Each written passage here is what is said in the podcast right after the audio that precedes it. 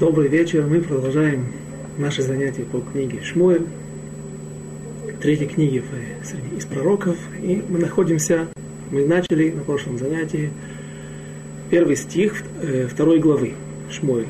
Алиф, глава вторая, посук, э, стих, стих первый.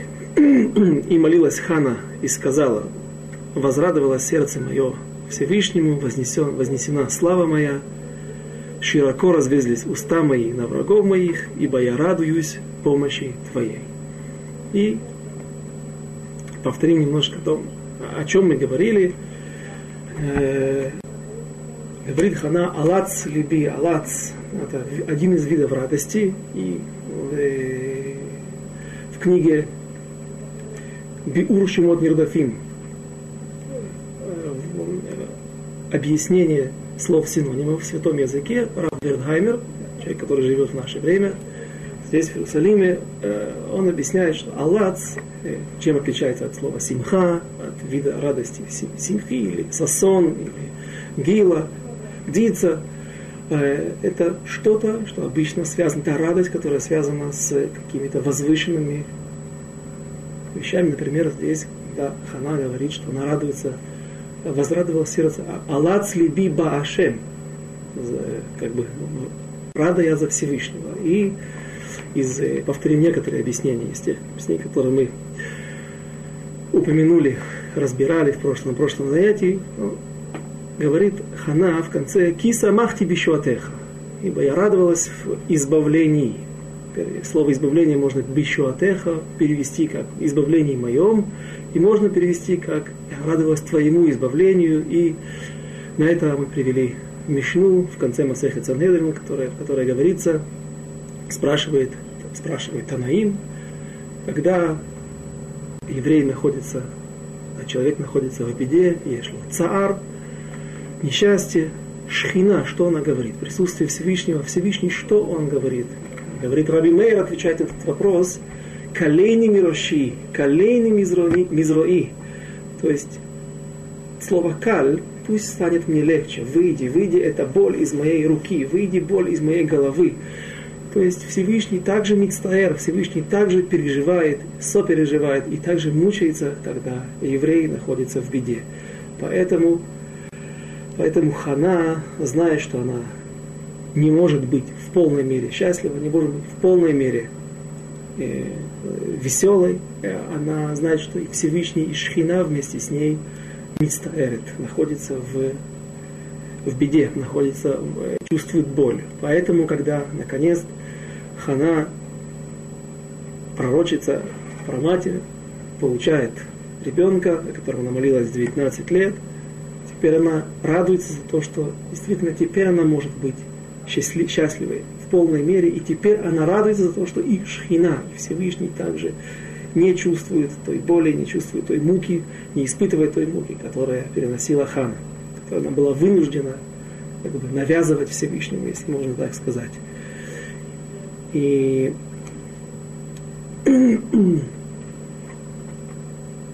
одно из объяснений, которое завершает этот первый посуг, кисамахти бешотех.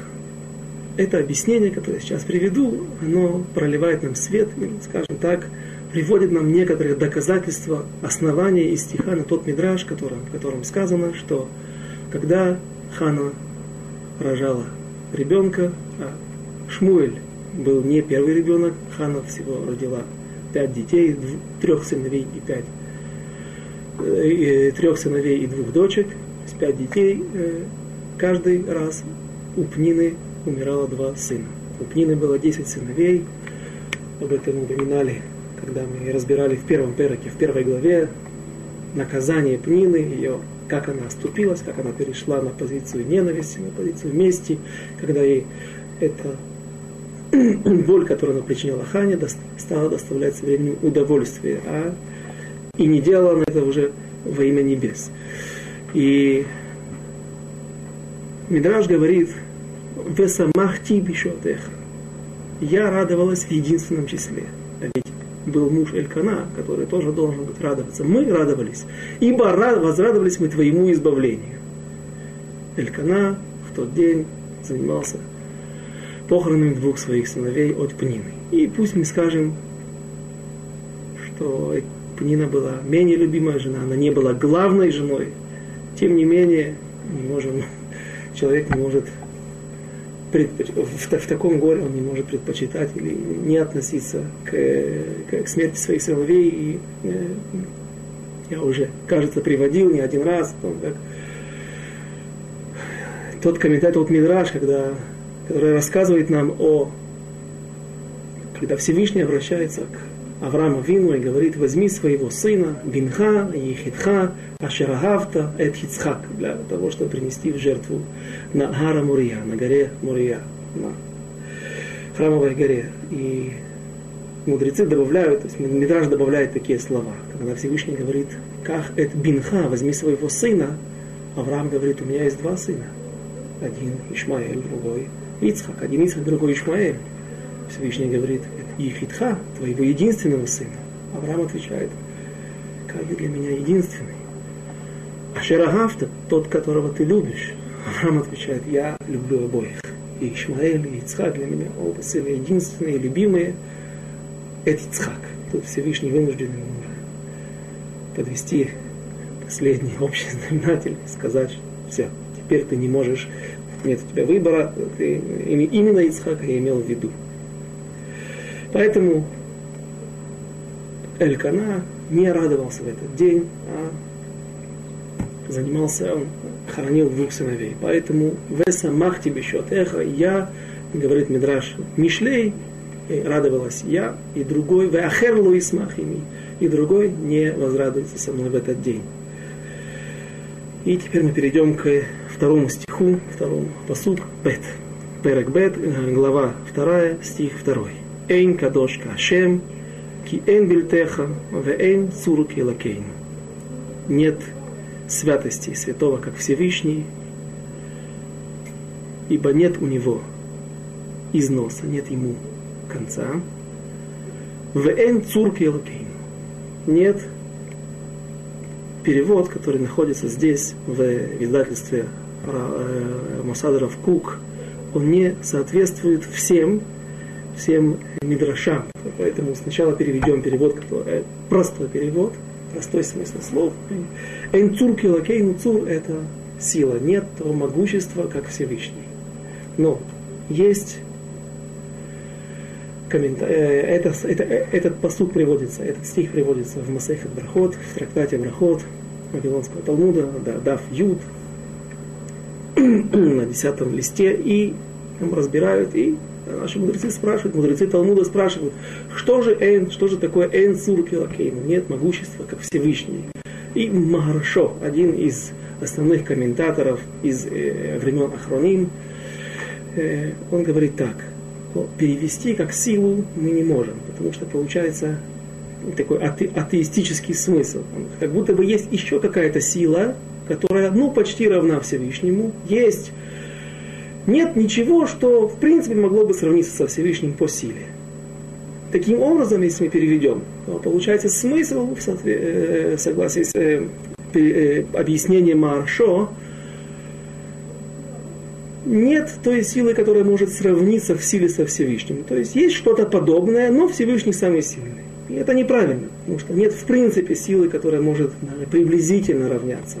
Всевышний это единственная сила, и если есть какая-то сила другая, то и ей источником сил, силы является Всевышний. Всевышний. Поэтому э, придется согласиться с Марашо, чтобы не войти в проблему с переводом.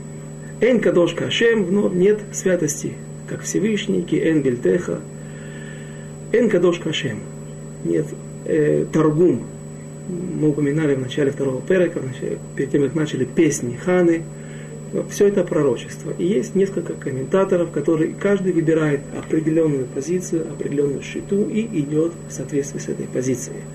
Причем это не является противоречием э, одно объяснение другому.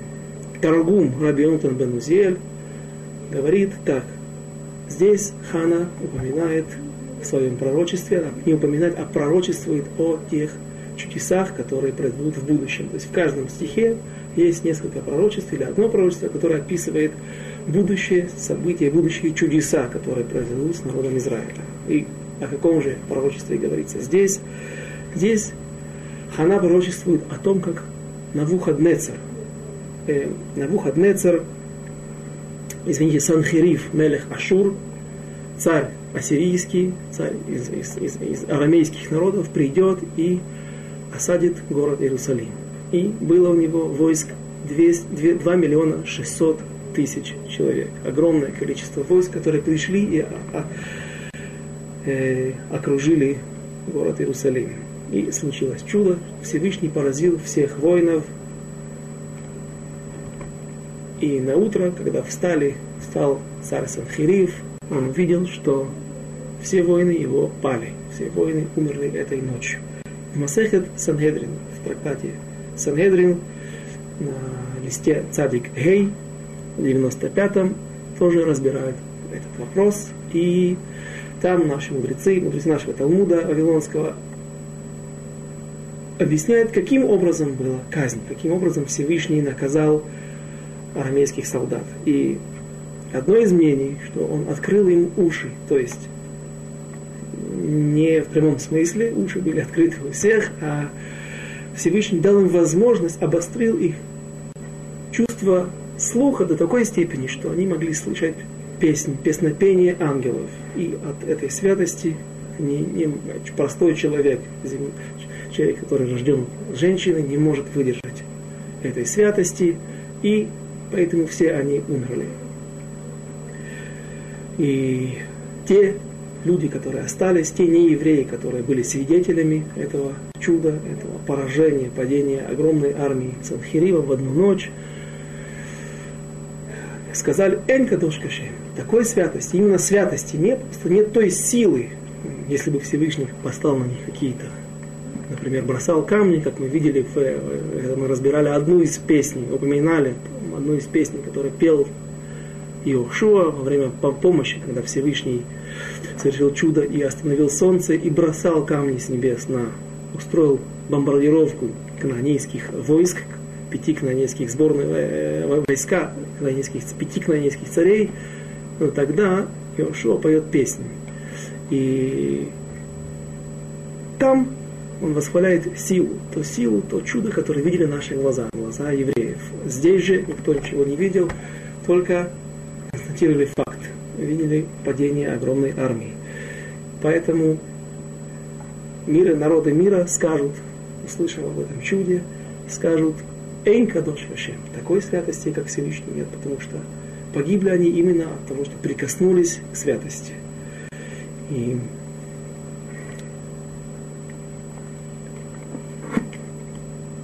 продолжим дальше, второй стих. Ки эйн бильтеха. Эйн бильтеха, простой перевод, эйн, нет кроме тебя никого на свете. То есть нет никакой святости, нет силы, подобной тебе. Ты единственный, ты источник для всех других явлений, для всех других сил. Но, опять же, в Вавилонском Талмуде трактует это слово, наше Амураим, «эн левалотех». Нет тебе, если можно сказать, износа, то есть ты вечен. О чем речь, говорят наши мудрецы, человек создает вещи, и эти вещи мы валим это бенадам эти вещи переживают своего хозяина, своего конструктора, своего издателя. Человек создает, плотник создает стол, стол может прожить намного больше, если это качественный стол, может прожить намного больше, чем сам хозяин, тот, который его сделал. А Всевышний создает разные объекты, и тем не менее он переживает их. Всевышний создает людей, люди умирают, а Всевышний остается – приходят эпохи, приходят поколения, сменяют друг друга, приходят цари, все меняется, Всевышний всегда остается. Эн бильтеха, нет тебе износа, нет, ты, то есть ты вечен. В эйн цурк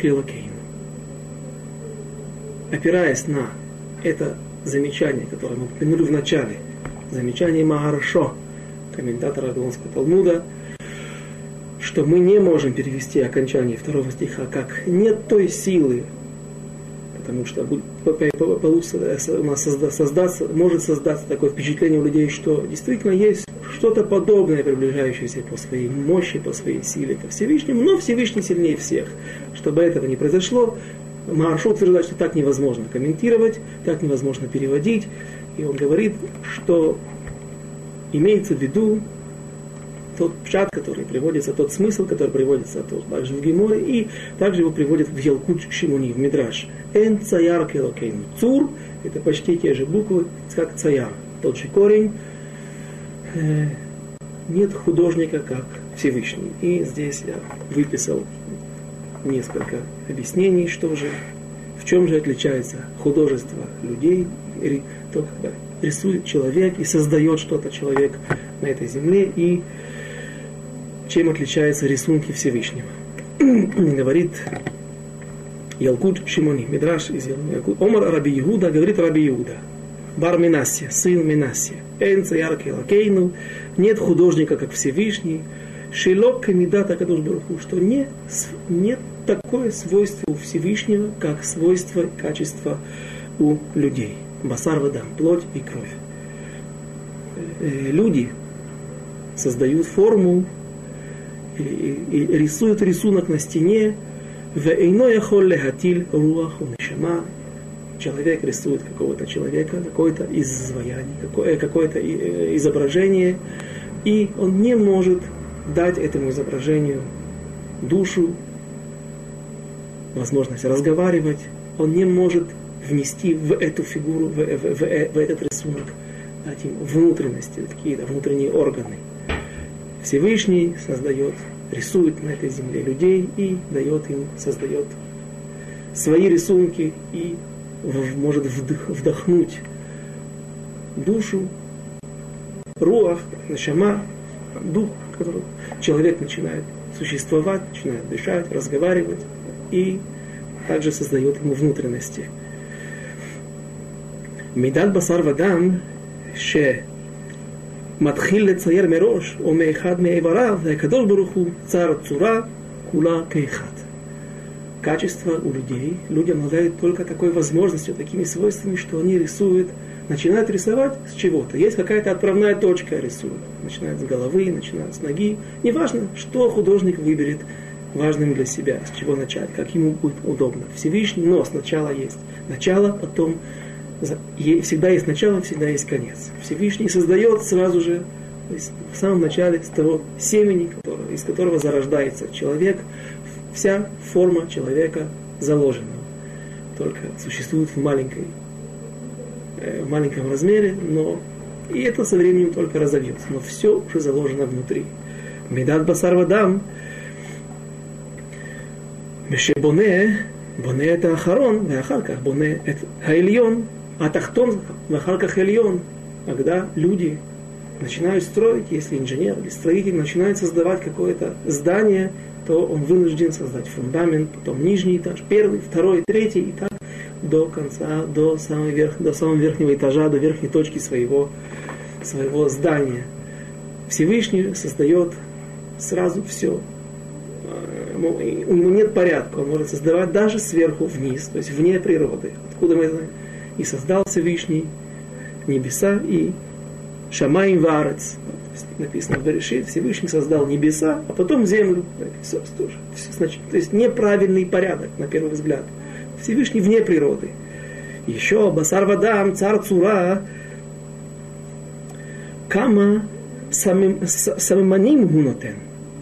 Имеется в виду не симоним, не знаки, а краски когда, все, когда человек начинает рисовать, сколько, спрашивает Мидраш, сколько красок он может использовать?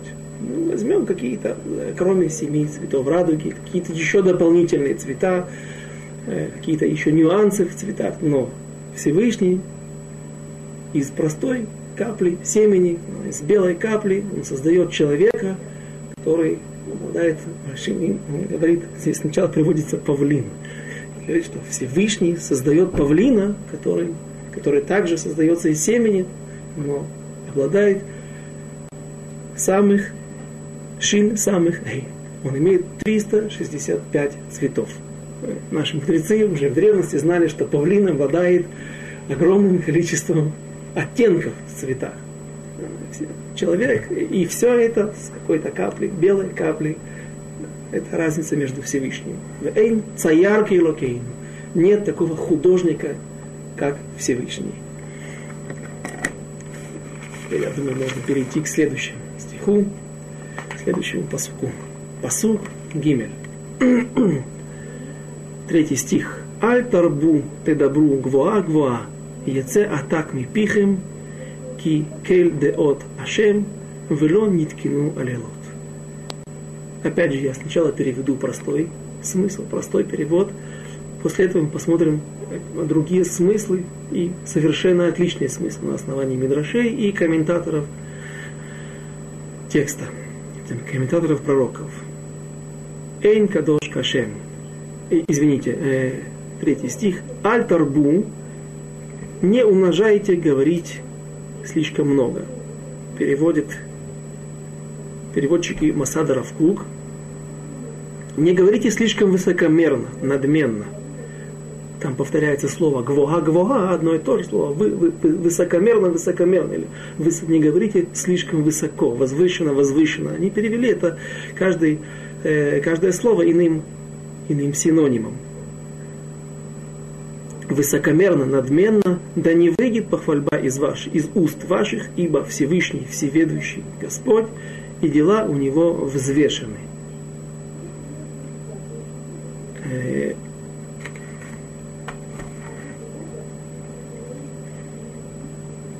здесь, опять же, прибегнем э, к переводу Таргума, Таргум Раби Йонтон Манузель говорит о том, что Хана здесь пророчествует о чуде, которое произойдет во, время Вавилонского изгнания, которое описывается в книге Даниэль. Книга Даниэль – одна из книг уже Писаний, но в это время существовал еще один пророк, великий пророк Ихискель, который завершает э, плеяду великих пророков, значит, которая началась ну, шму, именно со Шмуэля. Хотя пророки были до этого, Наши праотцы были пророками, были пророки и шофтим, судьи, но именно в это время начинается очень мощный поток откровений.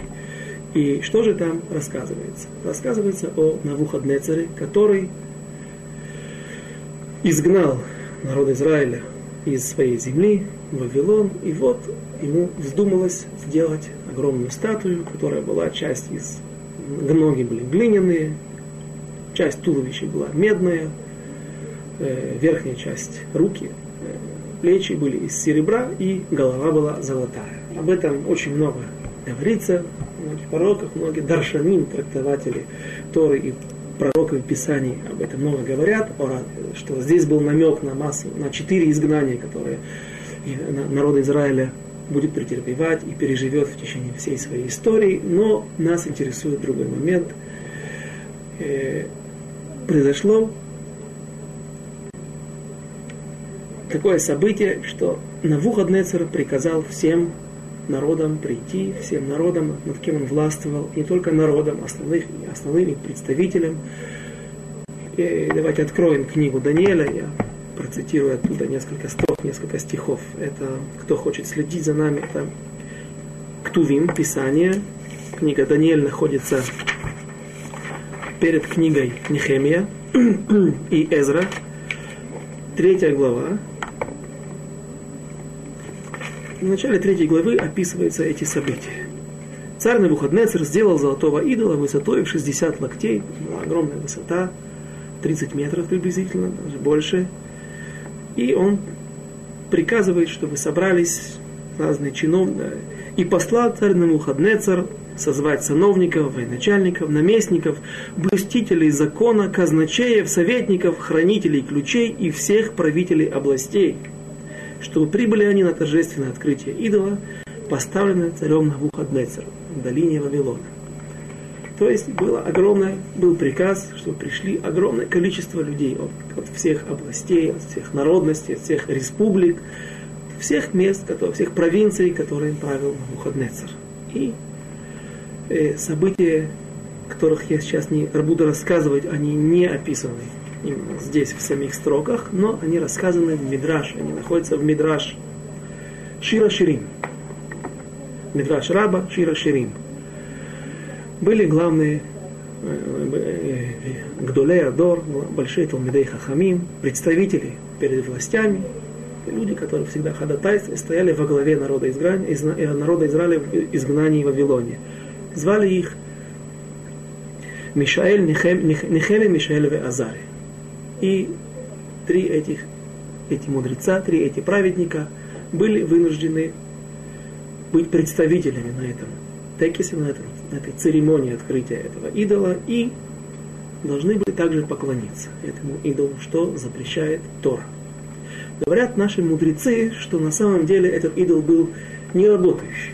То есть ему не поклонялись как настоящему идолопоклонству, настоящему, его не воспринимали как божество, и поэтому была какая-то сторона для того, чтобы облегчить, для того, чтобы не, э, может быть, разрешить поклониться перед этим идолом, этому идолу. Но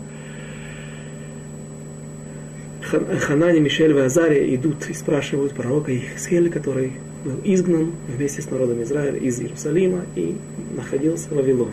И спрашивают они так, если мы самоотверженно поступим и откажемся поклоняться этому идолу, преклоняться перед ним, мы знаем, что нас накажут. И понятно, что это будет смертная казнь. Созда... Сделает ли Всевышний для нас чудо? Пророк Ихескель пошел спрашивать Всевышнего, и Всевышний отвечает ему очень резко. Вы, те евреи, которые убивали моих пророков в Иерусалиме, вы, те, которые стали причиной, что я был вынужден разрушить храм, послать врагов, послать иноверцев, чтобы они разрушили храм. Вы сами создали себе эти, эти предпосылки, эту ситуацию, когда вы должны теперь поклоняться идолам. Вы хотите, чтобы я сделал для вас чудо? Не будет чуда.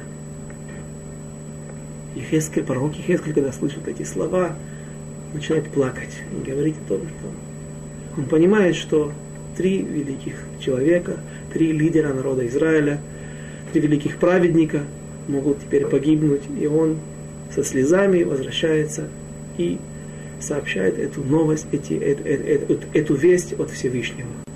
При этом слыша, что Всевышний не будет делать чудо,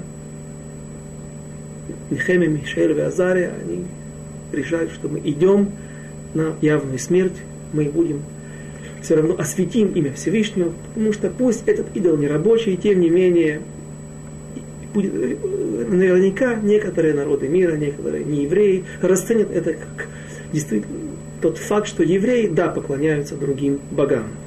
Поэтому они решают устражить свой приговор и они идут на явную смерть. При этом открывается Всевышний Ехескелю, пророку Ехескелю, и говорит ему, что за то, что они так поступают, Масру это нефиш, за то, что они готовы пойти на явную смерть, я им, я им сделаю чудо. Но только ты им не говори. Пусть, пусть это останется между нами. И Нехемия, Мишель и Азария приходят на этот текст, на эту церемонию открытия идола, и когда все народы мира, миллионы, которые там присутствовали, представители всех народов, десятков стран, которые были захвачены и находились во власти на Навуходнецера, все кланяются, и вот доходит очередь до Хеме Мишель Вазария, и они остаются не согбенными, они остаются ровно, не, не кланяются. И вот на Навуходнецер приказывает, чтобы их бросили в печь. Была огромная яма в земле, которая работала как печь, куда бросают дрова, растапливают и в одеждах, в обуви их связывают и живьем бросают в огненное пламя. И Всевышний сделал чудо, и это было видно всем, потому что яма эта находилась, эта печь находилась внизу, в долине, и все люди, которые находились там, в том числе Навуходнецер, который сидел на высоком троне, он был свидетелем того, что Нехемия, Мишель и Азария не сгорают.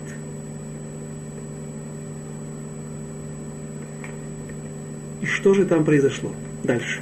Об этом говорит Мидраш Шмуэль, уже не Мидраш Шира Ширим, а Мидраш Шмуэль на наше место, именно на этот посук.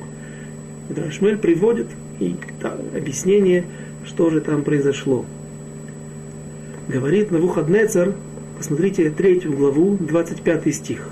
Отвечали они и сказали царю воистину так. Царь заговорил и сказал, вот вижу я четырех человек. То есть, когда они видели, что Нехем и Мишель Вазаля не сгорают, заговорил он на Вуходнецер и сказал, вот вижу я четырех человек, обратите внимание, четырех человек, не трех, которые были брошены в, огне, э, в это горнило, этой печи, свободно расхаживающих в пламени, и нет им вреда.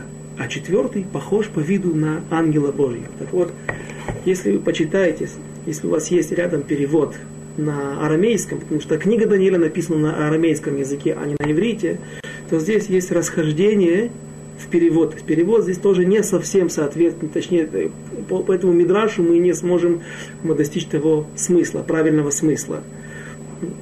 Говорит царь Навуходнецер на, э, на, на арамейском, и вот я вижу Бар Элокин. Четвертый похож Дамей Лебар Элохим похож на Сына Всевышнего. Бар это как Бен переводится. Похож на Сына Всевышнего. И это, конечно же, и осквернение имени Всевышнего. Сказать, что это идолопоклонство. У Всевышнего может быть сын. Поэтому, говорит Мидраш Шмуэль, в этот момент спустился ангел с небес и дал сильнейшую пощечину на Вуходнецеру. И откуда мы знаем, опять же, доказательства или намек на то, что действительно так было, что этот мидраж не просто выдумка. Это был стих 25, почитайте дальше, давайте посмотрим 28 стих. Аней Навуходнецар, как говорит Навуходнецар, Аней Навуходнецар, я тот, ответил Навуходнецар в Амар и сказал, Брих Элогон, благословен тот Всевышний, Дишадах Мишей Ваады Гой Дишалах Малахейвиш, который послал, создал это, сделал это чудо и послал своих ангелов. То есть спустя три стиха мы видим, что Намуходнецер исправляет свою речь. Перевод на русский язык, который есть перед нами, самый распространенный, он не точен в данной ситуации потому что и в первой ситуации, в 25 стихе они переводят как ангел, и в 28 стихе переводят как ангел. Но в соответствии с, если мы посмотрим в самом тексте, это разные слова. В 25 стихе бар элокин, сын Всевышнего, а здесь в 28 стихе потом говорит Навуходнецер, ангел Всевышнего. Навуходнецер понял намек, и он исправляется. Он говорит, получив пощечину, он говорит, это не сын Всевышнего, тот ангел, который Всевышний, а это ангел, который был послан Всевышним для того, чтобы спасти трех великих праведников народа Израиля. И есть мнение, что мнение в Гмаре, в Вавилонском Талмуде, что все же Мехеме, Мишель и Азария погибли. Есть мнение, что они остались живы, но есть мнение, оно основывается на том факте, что больше в книге Даниэля эти люди, то больше в Писаниях эти праведники не упоминаются. И как же они погибли? Мнение говорит, что они утонули. Там не было моря, это было далеко от моря, утонули в Вавилонских реках. И к сожалению, эта история все же закончилась трагично. Каким образом? Это э, когда миллионы неевреев, которые стояли и были свидетелями этого великого чуда, увидели, что Всевышний послал ангела и остудил эту печь, и Нехеми, Мишель и Азария стали живы. Они в гневе стали подходить к краю этой ямы, к краю этой печи и плевать на евреев, плевать на Нехемию, Мишель Вазаре говорить, как же вы, мы, мы не евреи, Всевышний не так относится к нам. Да, он, как бы, это обязывает нас также, да, Тора и все остальное, э, быть, быть не идолопоклонниками, но все же Всевышний называет вас, вас своими сыновьями. Именно вам он даровал Тору. Именно вы должны быть свидетелями и, и, и, и теми распространителями святости. И веровав в единственного, в единого Всевышнего, а вы резали своих, убивали своих пророков, вы стали, то именно вы стали той причиной, что Всевышний послал нас для того, чтобы изгнать из вас из своей земли, Вавилон. Как же вы можете так поступать со Всевышним, с великим Всевышним, который делает для вас такие чудеса и то чудо, которым, свидетелем которого мы сейчас стали. Поэтому и утонули буквально в слюне от тех миллионов плевков разгневанных неевреев, которые признали, признали сейчас Всевышнего. И таким образом заканчивается эта история по одному из мнений. Но что нам нужно? Отсюда, как это относится к третьему стиху,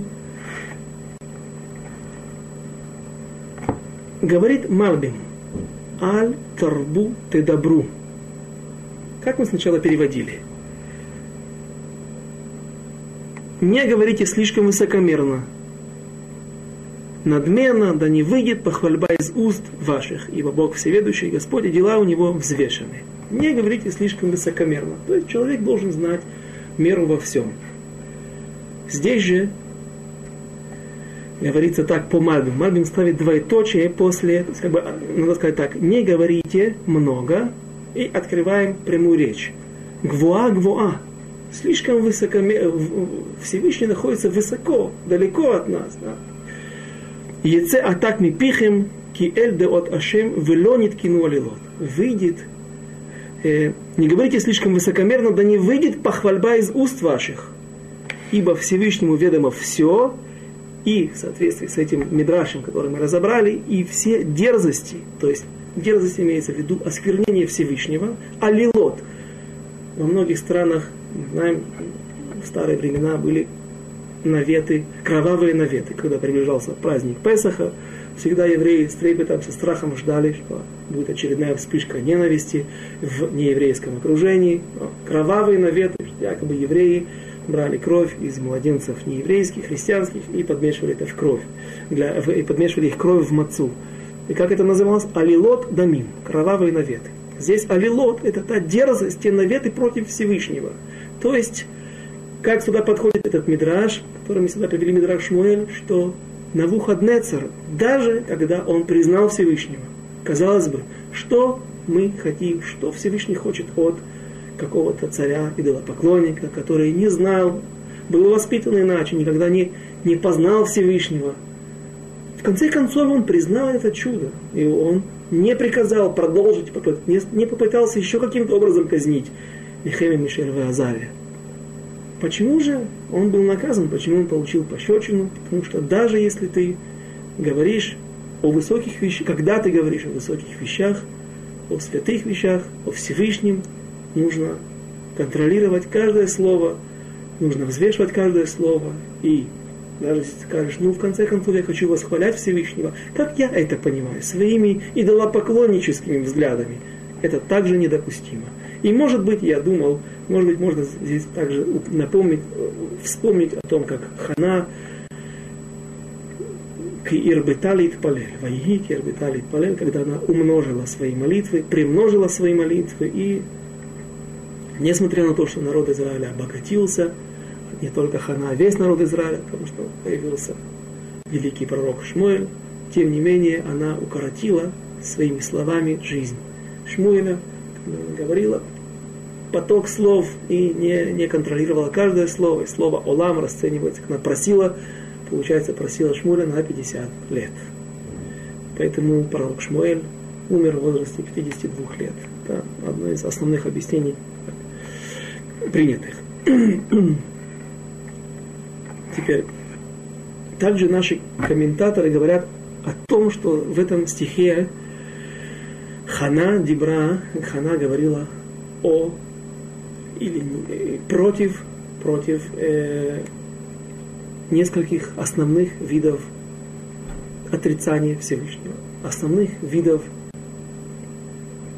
скажем, атеизма или наполовину атеизма, вещей, которые не понятий, которые не, неуместны, несовместимы со Всевышним. И для этого нужно при, привести Рамбан. Рамбан Мойши бен Нахман в конце главы, недельной главы Бо книги Шмот, объясняя причины наших заповедей, многих заповедей. Рамбан очень маарих, э,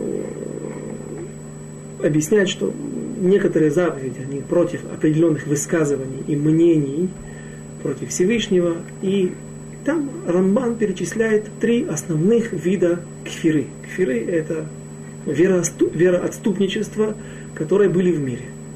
И вот Рамбам говорит так. Первое.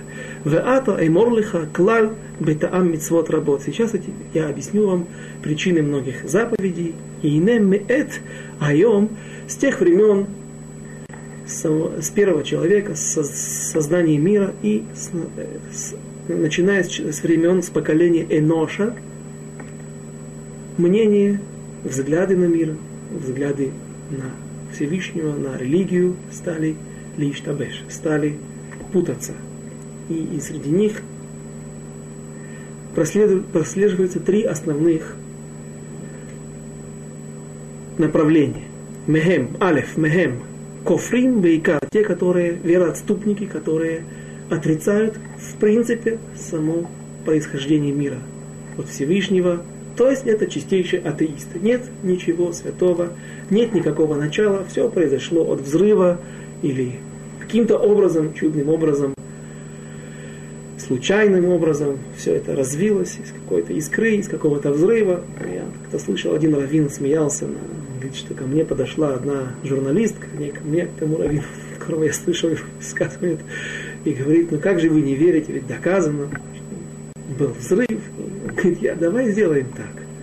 Я тебе принесу гранаты, калашниковые, бомбы, скады, тротил, динамит.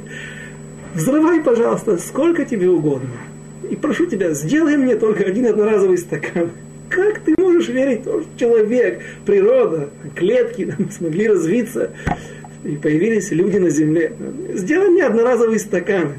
Но, тем не менее, это одно из мнений, которое сегодня существует. Мы хорошо, к сожалению, с ним знакомы, все выходцы из Советского Союза. Атеизм.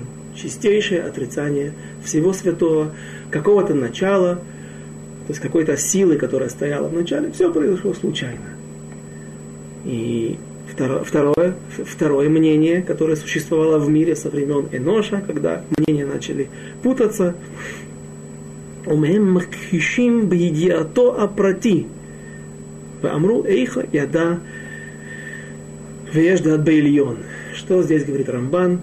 Есть мнение, которое, однако, не отрицает, что Всевышний создал мир, но то есть это мнение философов, греческих философов, которое также распространено было в древние времена и существует также и сегодня, что да, Всевышний создал этот мир, но он не имеет никакого отношения к этому миру, он слишком высок, он находится далеко на небесах, и его он абсолютно никак не связан с этим миром, он создал его, он запустил в работу эти механизмы, но все здесь пущено на самотек. И третье мнение, каждое из этих мнений, оно имеет менее, меньший минус. Сначала первое мнение это самое плохое, самое тяжелое отрицание в принципе существования Всевышнего, и то, что Он создал этот мир. Второе мнение это, что да, есть сила, да, есть Всевышний, но Он создал и ушел на небеса. Находится, это два мира, которые не имеют между собой никакой связи. И третье мнение, умехем, яду баидия умакхишим, что ядо, что Всевышний, который э, утверждает так, Всевышний создал этот мир, и он не где-то наверху, где-то далеко, он имеет отношение к этому миру и наблюдает за ним, но он не вмешивается. То есть нет понятия наказания, преступления и наказания. Награда за выполнение заповеди, за то, что человек, да, делает хорошее, но как, хорошими делами прославиться нельзя. А, или же наказание. Тот, кто делает плохо, ну, если он смог увильнуть от наказание, которое принято в этой стране от властей, в принципе, ничего страшного. Он не должен бояться Всевышнего. Приводят Рамбан, это поминает как дгей ям, как будто бы в море. Есть рыбы маленькие, они плодятся, их съедают другие рыбы. Этих рыб съедают другие рыбы. И так, так то есть хаос. Нет никакого порядка, нет контроля и наказа... награды и наказания за преступление награды за выполнение заповедей, наказание за преступление. И именно против, именно против этих основных шитот, основных позиций в, среди вероотступников, среди атеистов, говорит здесь Хана. Когда она говорит Эйн Кадош Кашем в предыдущем, в предыдущем стихе, Эйн Кадош Кашем ки Эйн Бильтеха, Эйн Цурки Лакейну, Эйн Кадош Кашем, он где-то высоко, а, мы, он слишком свят для нас, мы, мы, мы люди маленькие, то есть против второй позиции, Всевышний создал этот мир, но он где-то находится далеко, он не с нами, поэтому э, он слишком свят для того, чтобы мы, простые люди, могли его интересовать. Аль тарбут и добру гвуга гвуга. Опять же, намек на эту же позицию, на это, на это же мнение, в соответствии с Мидрашем, который мы привели из мнения Мальбима, не говорите, что он гва-гва, ай тарбу, не у, увеличивайте, не умножайте свои речи и, как мы говорил Рамбам, э, Мальбим, извините, открываем прямую речь, гвуа, гвуа, мы утверждаем, что он слишком возвышен, слишком высок. Он, мы, мы не имеем никакого к нему отношения, и его не интересует, Всевышнего не интересует все, что происходит внизу. И дальше у нас еще возьмет, может быть, один урок для того, чтобы разобрать все 10 стихов, которые, из которых составлена песня Ханы. Дальше, начиная с 4 стиха и до 10 стиха, до конца песни Ханы, мы увидим, что все эти стихи, опять же, есть пророчество в соответствии с Таргумом, по мнению Таргума, перевода, о разных событиях, разных чудесах, которые произошли или произойдут в народе Израиля. Но все эти стихи построены таким образом. Приводится какая-то, приводятся какие-то э, две противоборствующие, противостоящие на разных полюсах э, мнения. Или же богатый, или бедный, сильный и, и, и слабый. То есть все время, все время есть противостояние. Она медаберет негет кфира, то есть она говорит против третьего вида э, вероотступничества, отрицания Всевышнего – что нету никакой награды и нету никакого наказания. Нет награды за выполнение воли Всевышнего, за выполнение за хорошие дела, и нет наказания за преступление. А каким образом намекается, она намекает в этих афухот, в этих перевертышах, сегодня ты высоко, завтра ты будешь низ, э, находиться низко. Ты можешь пасть, Всевышний поднимет того, кто вчера был находился низко, был слабым, завтра он будет сильный, а ты будешь находиться, а ты будешь слабым. И это мы разберем сейчас. Четвертый стих. Кешет гиборим хатим вникшалим азру хайл. Луки героев ломаются, а слабые припоясываются силой. И здесь добавить к переводу нечего, перевод э, нет противоречия, даже по, по, по Мидрашам. И о чем здесь говорится? Ну, говорится о том, что, смотри, сегодня те богатыри, те сильные люди, которые обладают луком, умеют стрелять из лука и захватывают власть, захватывают все свои силы, завтра их лучи, э, луки будут поломаны, и те, кто был слабым, может, может подняться наверх. Здесь намек на, на, кажется, Амана и народ Израиля, что Аман сначала был сильный, он был главным министром, правой рукой царя Хашвероша, и потом все перевернулось в один момент. Один был убит, пал, а евреи через царицу Эстер, благодаря Мордыхаю, царице Эстер, поднялись на престол, поднялись на, на, на верхушку. Сытые за хлеб нанимаются, пятый стих.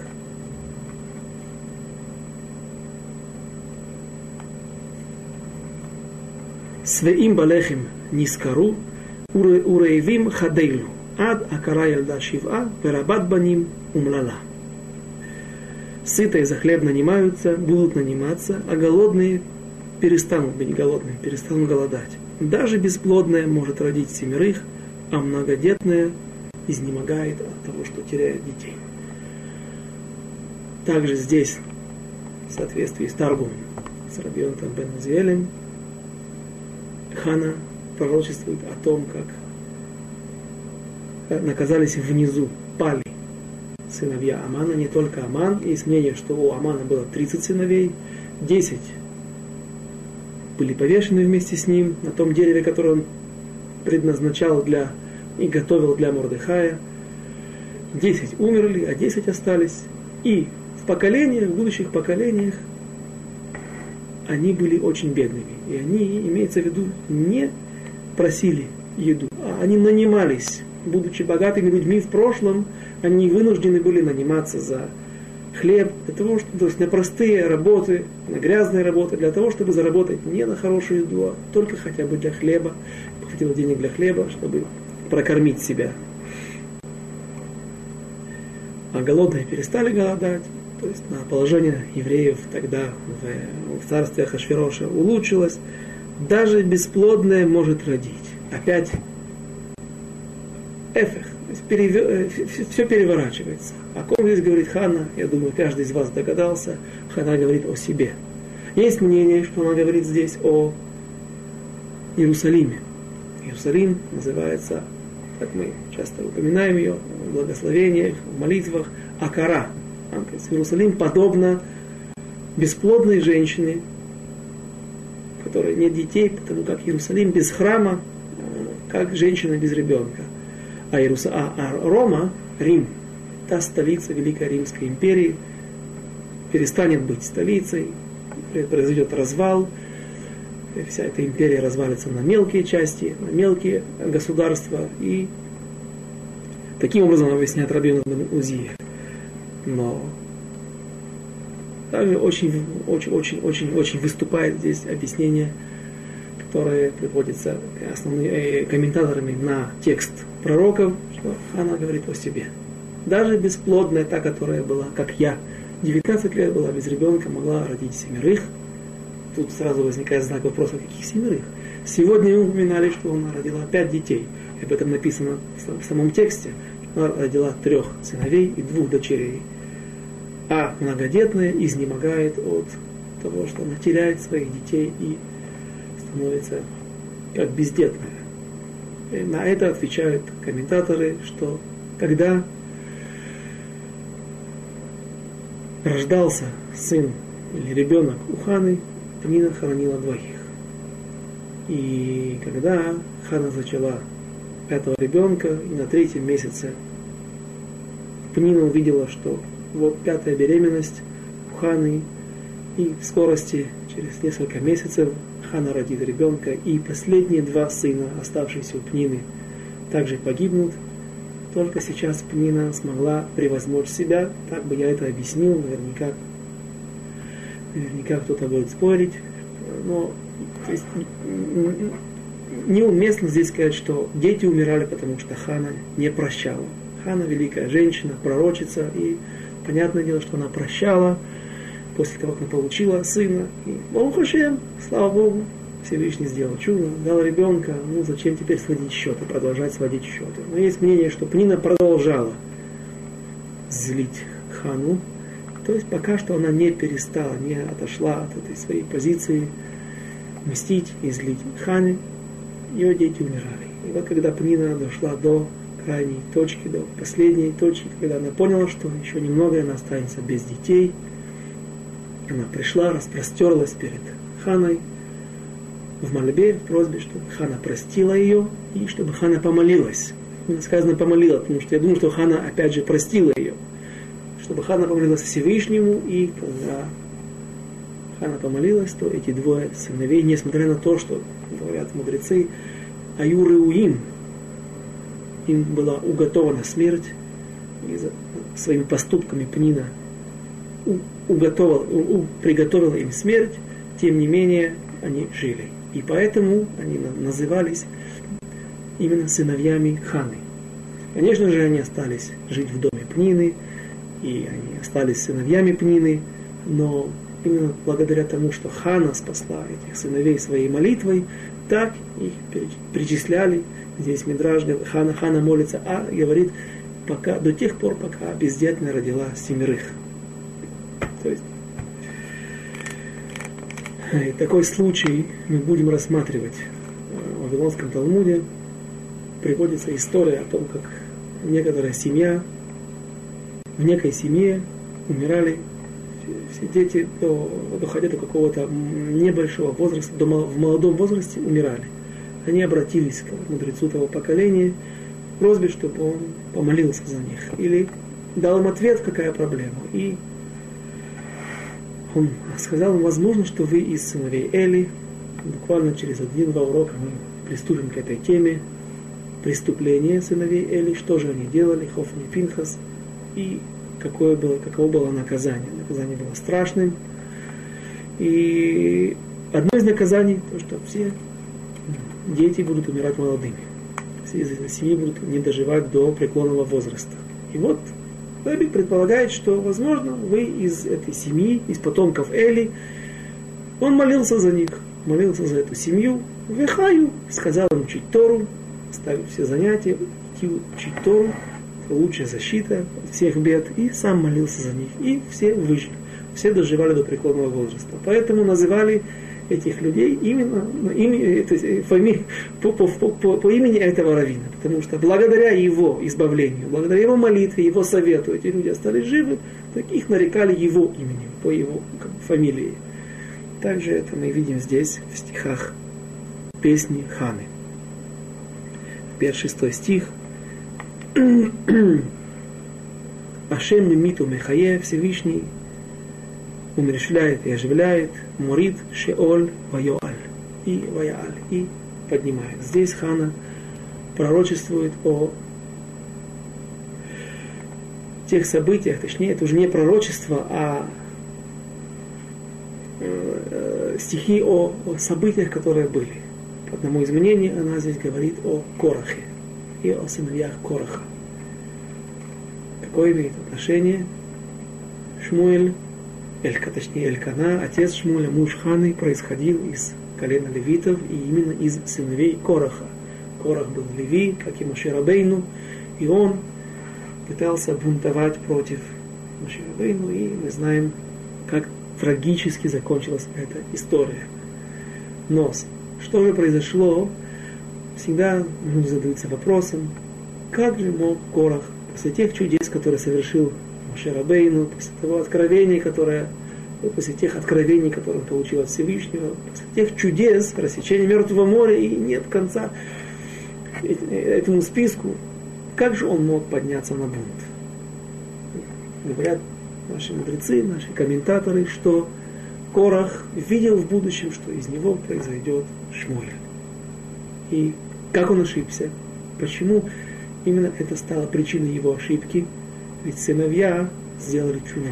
Сыновья сделали покаяние, и им было прощено. Сыновья Короха были выброшены из бездны, из ада и остались живы. Именно из них происходит, произойдет Шмуэль. Но Корах все-таки был наказан. И вот Хана здесь говорит как бы молится, молится и просит прощения Всевышнего, чтобы Всевышний простил Короху его преступления. Написано, что до этого времени Корох все глубже, его Эйда, его община, те люди, которые участвовали в бунте против Мушарабейну, они все глубже и глубже погружались в ад. И вот, когда Хана, чувствуя что есть какая-то вина, да, что Шмуэль, Корах, Корах ошибся из-за того, что он увидел ее сына в будущем, что он стать великим человеком, вождем народа Израиля. Она просит, чтобы Всевышний простил. Чувствует свою вину, некое участие в этом. И написано, Мурит Шеоль, Всевышний спускает в преисподнюю и поднимает, Вайоаль, и приподнимает. В этот момент После молитвы, когда были произнесены ханой слова этой молитвы, этой песни, Всевышний остановил этот процесс, когда погружались все глубже и глубже Корах и его приспешники, его бунте. Я думаю, что есть еще одно интересное объяснение на этот стих. Я думаю, что у нас уже не остается времени. Мы продолжим без раташем в следующий раз песни Ханы.